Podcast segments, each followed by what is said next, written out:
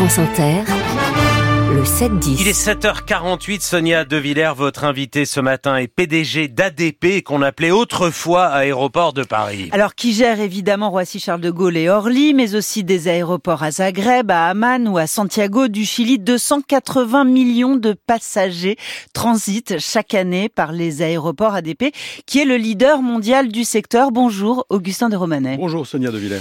Épidémie d'alerte à la bombe la semaine dernière en France. Vos aéroports ont-ils été touchés Ont-ils été évacués? Première question, oui, nos aéroports ont reçu une alerte à la bombe. Deuxièmement, ils n'ont pas été évacués. Le, préfet de police, Laurent Nunez, et son collaborateur Jérôme Arnois ont analysé avec précision la nature des alertes et ils ont considéré qu'elles étaient suffisamment euh, non crédibles Mm. Euh, pour ne pas évacuer les aéroports, ce qui par ailleurs est une décision qui m'a soulagé puisque un aéroport c'est une ville de 250 000 habitants et à Charles de Gaulle avec notre dizaine de terminaux, évacuer l'aéroport est totalement prométhéen. Donc euh, ça aurait en fait bouleversé tout le trafic euh, européen. Il demeure que c'est une responsabilité du préfet de police d'analyser la menace et en l'espèce, il a considéré que la menace n'était pas crédible. Donc ce que je comprends bien, c'est que ce sont des fausses alertes à la bombe et uniquement des fausses alertes les moyens, à la bombe. Les moyens dont dispose l'État pour analyser la menace sont considérables. Ils sont considérables aussi pour retrouver les fauteurs de troubles. Et donc il faut que chacun sache que ce n'est pas utile euh, d'envoyer des menaces farfelues parce que euh, on les détecte. Vous avez porté plainte? Bien sûr. Hum.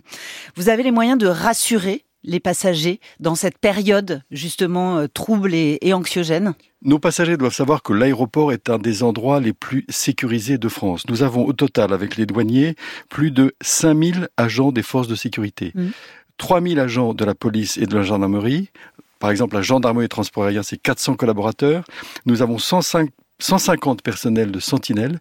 Et donc, les, les, aéroports sont vraiment des endroits qui sont extrêmement sûrs. Mmh. Le projet de loi de finances, pour passer à un autre sujet qui vous concerne directement, a abandonné la taxe sur les billets d'avion, mais vous a réservé une surprise de taille, une taxe sur les grands aéroports, dont vous faites partie, évidemment, mais également à Nice, à Marseille. Si elle voit bien le jour, combien cela pourrait-il vous coûter, Augustin de Romanet? Écoutez, c'est public, euh, le, de l'ordre de 120 millions d'euros par an, entre 100 et 120 millions d'euros par an. D'accord. Au regard d'un bénéfice que vous pouvez rappeler à nos auditeurs? En l'an dernier, il était de 500 millions d'euros. C'est ça. Cela, cette somme, 120 millions euh, d'euros par an, va-t-elle être répercutée sur le prix des billets d'avion? En partie.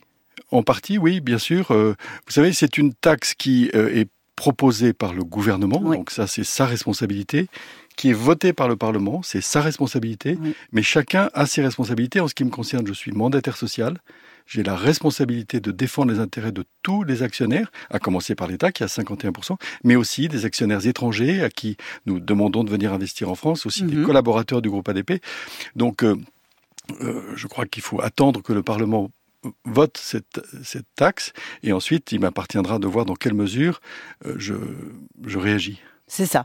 Mais ça pourrait contribuer à faire augmenter le prix des billets d'avion. Alors la répercussion sur le billet d'avion est de l'ordre d'un euro cinquante par passager. Ça. En moyenne. Mmh. Donc elle est, elle est, elle est, elle est minime. Euh, L'Union des aéroports français, dont, dont vous êtes membre, euh, menace d'attaquer en justice justement, euh, pour que cette mesure ne voit pas le jour. Comment vous considérez cette proposition d'attaquer en justice? Est-ce que vous pourriez, vous, attaquer en justice?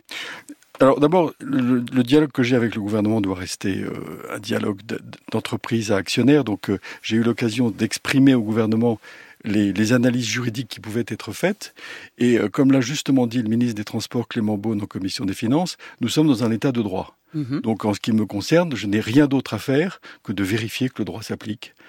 Et euh, naturellement, euh, ça n'est même pas une option pour, pour votre serviteur, c'est un devoir que de vérifier que le droit s'applique. Alors, soyons plus clairs. C'est-à-dire, est-ce qu'on a déjà vu une entreprise publique attaquer l'État? Est-ce qu'on a déjà vu une entreprise publique attaquer son propre actionnaire? C'est possible. Regardez ce qu'a fait EDF. Euh, au début de l'année. Ouais. Donc c'est, il faut bien que chacun soit dans son rôle. Si vous voulez, une société dans laquelle les responsabilités sont diluées, -hmm. on ne sait plus qui est comptable de quoi devant qui, est une société qui s'écroule.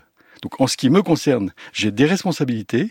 Je n'exercerai que mes responsabilités, mais toutes mes responsabilités. D'accord. Donc vous en... donc c'est possible. Donc vous pouvez. Mais je ne sais pas. Je ne sais pas. Tout dépend de la loi qui sera votée et des analyses juridiques qui, se, qui me seront Alors, produites si par la mes loi collaborateurs. est votée, si on la comprend bien, elle revient à taxer le transport aérien pour financer un transport ferroviaire, on va dire, en simplifiant, c'est-à-dire un transport qui est moins polluant. C'est cela que vous trouvez injuste? Alors, on ne va pas rentrer dans les détails, si vous voulez, d'une synthèse qui vous appartient et que je ne reprendrai pas à mon compte. Ah bon? Je peux le faire si vous le souhaitez, mais ça excéderait les 9 minutes que vous m'avez imparties. Très bien. Euh, le prix des billets d'avion a considérablement augmenté ces dernières années. Il s'est même envolé, bien plus que l'inflation. Pourquoi et cela va-t-il continuer, à votre avis? Alors, ce qui est vrai, c'est que le prix des billets d'avion a beaucoup augmenté après le Covid. Mm.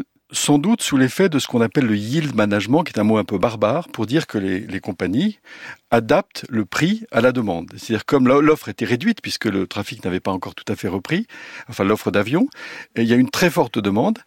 Et mon analyse personnelle, c'est que face à la facilité avec laquelle les compagnies ont pu, entre guillemets, faire accepter ces augmentations de prix, elles sont demeurées sur un plateau un peu plus élevé que ce qu'elles auraient fait spontanément. Est-ce que ça va durer? Euh, Petite parenthèse, Oui. on est revenu au trafic d'avant d'avant Covid? Pre- presque, Presque. presque. À Orly, on est supérieur à 2019. À. Charles de Gaulle, un peu moins parce qu'il nous manque les passagers chinois. Très bien. Alors, est-ce que ça va durer, ces hausses de prix et Alors, ces prix élevés? Il est possible que, que ça demeure effectivement, euh, les, les prix demeurent élevés parce que il faut d'abord savoir que structurellement, depuis une trentaine d'années, les compagnies aériennes traditionnelles ne gagnent pas d'argent ou très peu. Il n'y a que les compagnies dont le modèle est le- ce qu'on appelle le modèle low cost, qui sont des compagnies particulières qui gagnent beaucoup d'argent, mais on pourrait revenir sur le modèle économique. Mais les compagnies traditionnelles comme Lufthansa, British Airways, etc., ne gagnent pas d'argent. Donc, en ce qui nous concerne, nous, aéroports, qui sommes dans l'obligation d'investir Mhm. et donc d'avoir des clients qui nous payent des redevances, c'est plutôt une bonne nouvelle que les compagnies aériennes recommencent à être un petit peu bénéficiaires.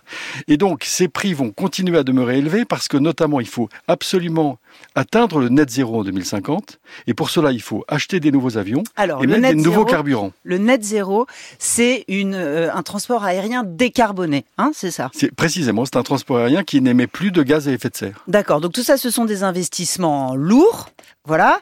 Alors, j'ai fait rire tout le monde à cette heure parce que j'ai annoncé votre venue en se demandant quand les avions pourront-ils voler avec l'huile de ma friteuse ou avec l'huile du McDo de mon, de mon quartier. Mais en réalité, c'est une question euh, extrêmement lourde pour l'avenir. C'est-à-dire que, évidemment, le but, c'est de faire voler des avions avec des, des carburants propres, avec des carburants durables, avec des carburants verts. La vraie question, Augustin de Romanet, c'est où allez-vous les trouver? Tout le monde en veut. On en manque. Où allez-vous les trouver? Alors, dès à présent, nous avons euh, indiqué aux fournisseurs de, carburant que nous avions besoin de ces fameux carburants durables. Alors, à votre question, va-t-on voler avec de l'huile de friture? Oui.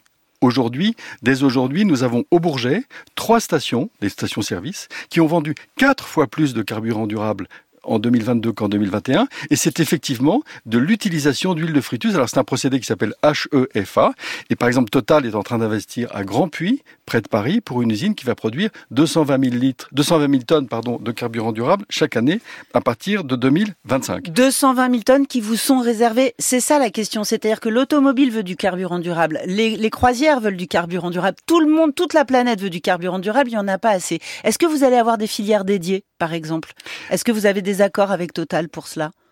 C'est tout l'enjeu de la transformation écologique du secteur aérien, Mm. qui est de, de sécuriser des quantités.